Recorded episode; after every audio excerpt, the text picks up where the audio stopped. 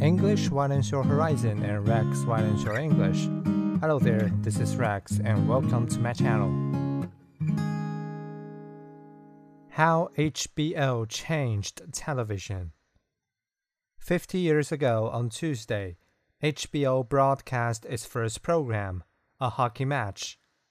The television network's early offering combined live sports with uncensored films.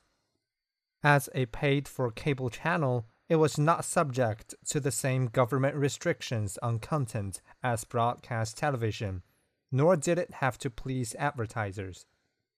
Capitalizing on this freedom, HBO started developing original dramas, creations often reveled in violence, sex, and swearing. It's not TV, it's HBO, proclaimed a famous slogan first used in 1996. The network soon became a television trendsetter.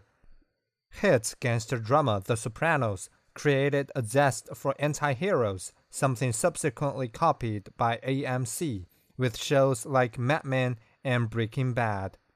Game of Thrones, HBO's most successful drama, which scooped up 59 Emmy Awards during its eight season run, filled appetites for fantasy. With high production values and demanding narratives, the network changed viewers' expectations of television and paved the way for companies like Netflix. Those streamers are now HBO's main competition.